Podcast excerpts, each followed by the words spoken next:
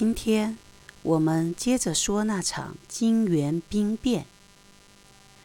虽然它起于一个戏剧性的原因，但是却给唐德宗年代带来了很大的影响。其中有一位将军的命运，也随着历史的车轮发生了重大变化。他就是李怀光，唐朝朔方节度使。李怀光，本姓茹，渤海国人。他是唐朝将领朔方将军如常之子。如常因战功被赐姓李，改名李嘉庆。李怀光从此改姓李。李怀光从小加入朔方军，生性清约勤勉、严厉勇猛，颇有军功，而且敢于执法。即使亲戚违反军法，都不宽简回避。郭子仪对他很看重。郭子仪生性宽厚，并不亲自管理军中事务，执法就由李怀光掌握。军中兵将尤其敬畏他。唐德宗继位，免去郭子仪节度副元帅职务，就将他管辖的地区划分给各位将领。于是。封了李怀光赴任校检刑部尚书。后来，李怀光奉命抵御吐蕃，使其不敢入侵。七八三年十月，金元军队叛变，唐德宗逃到奉天。此时，贼将朱此已自立国号。皇帝派宦官骑马告诉河北众将，于是李怀光带兵火速擒王。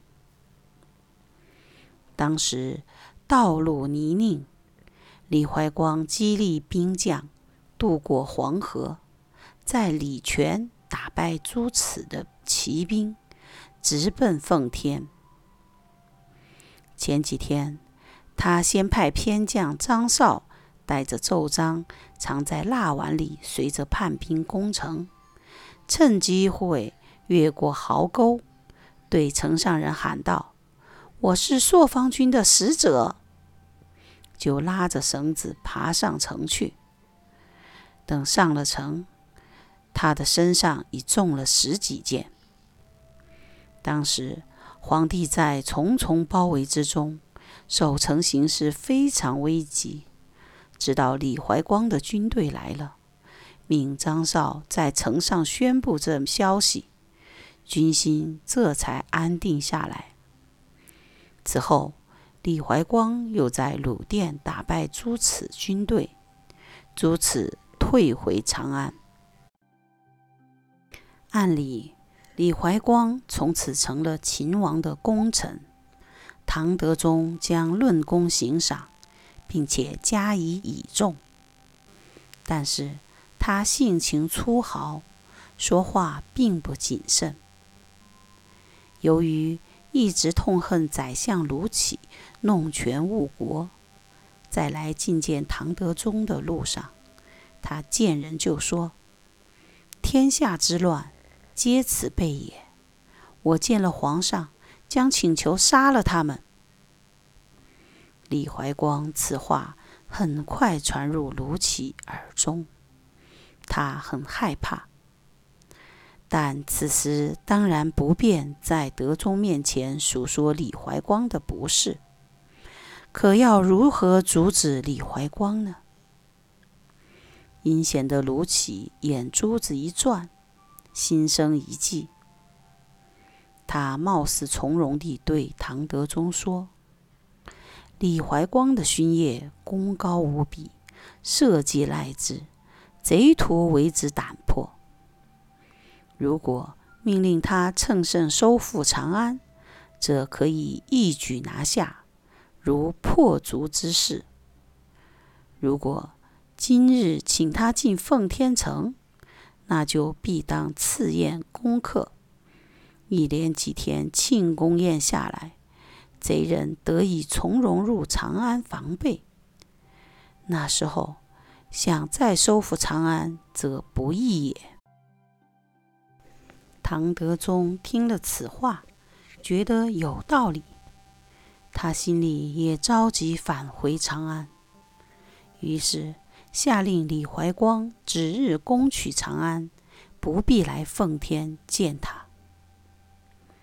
李怀光千里结成赴难，勇解重围，近在咫尺，却不得朝见皇帝，心灰意懒，失望地对众人说：“我现在已为奸臣所排挤，天下大势可知矣。”其实，这也怪他，把心里的想法随意宣之于口，沉不住气。才惹出这些事，所以说多言误事。由于充满对德宗的失望，李怀光在咸阳驻军，不进兵，拖延时间，可又怕受惩罚，因此动了叛乱之意。七八四年二月，即晋元兵变后的。四个月，皇帝下诏加封李怀光为太尉，并赐给他铁券，派李生和宦官去送铁券，并宣读诏书。李怀光收到铁券，不喜反怒，把铁券扔在地上，说：“凡是怀疑臣子反叛，才赐给铁券。”于是。他联合诸此反叛，从此，一个秦王的功臣走上了反叛的道路，真是造化弄人。后来，在七八五年，即叛变后一年，李怀光为部将所害，时年五十七岁。好在唐德宗并未对他赶尽杀绝。唐德宗后来下了诏书，说：“怀念故人的功劳是重要的仁德。前几年叛贼突然叛乱，情况危急，李怀光率军先发，从千里外来救援，上顺天意，赶走了暴虐的叛军。我正要论功行赏，可惜他不遵守臣节。”暗蒙叛逆，违背命令，背叛国家，与叛逆勾结，放弃忠君，选择叛逆。做臣下到这地步，按国法定要杀头。我还招抚他，希望他回心转意，但他叛行愈险，一意孤行，大兵讨伐，竟至灭门。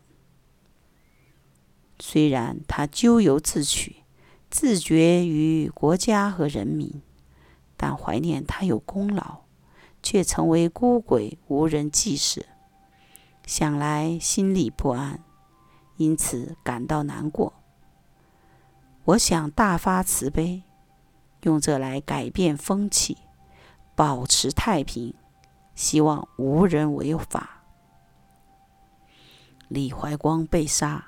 他的儿子都死了，只有妻子王氏还在。皇帝特地免了他妻子一死，并对他没有后人感到难受，命令李承旭继承了他。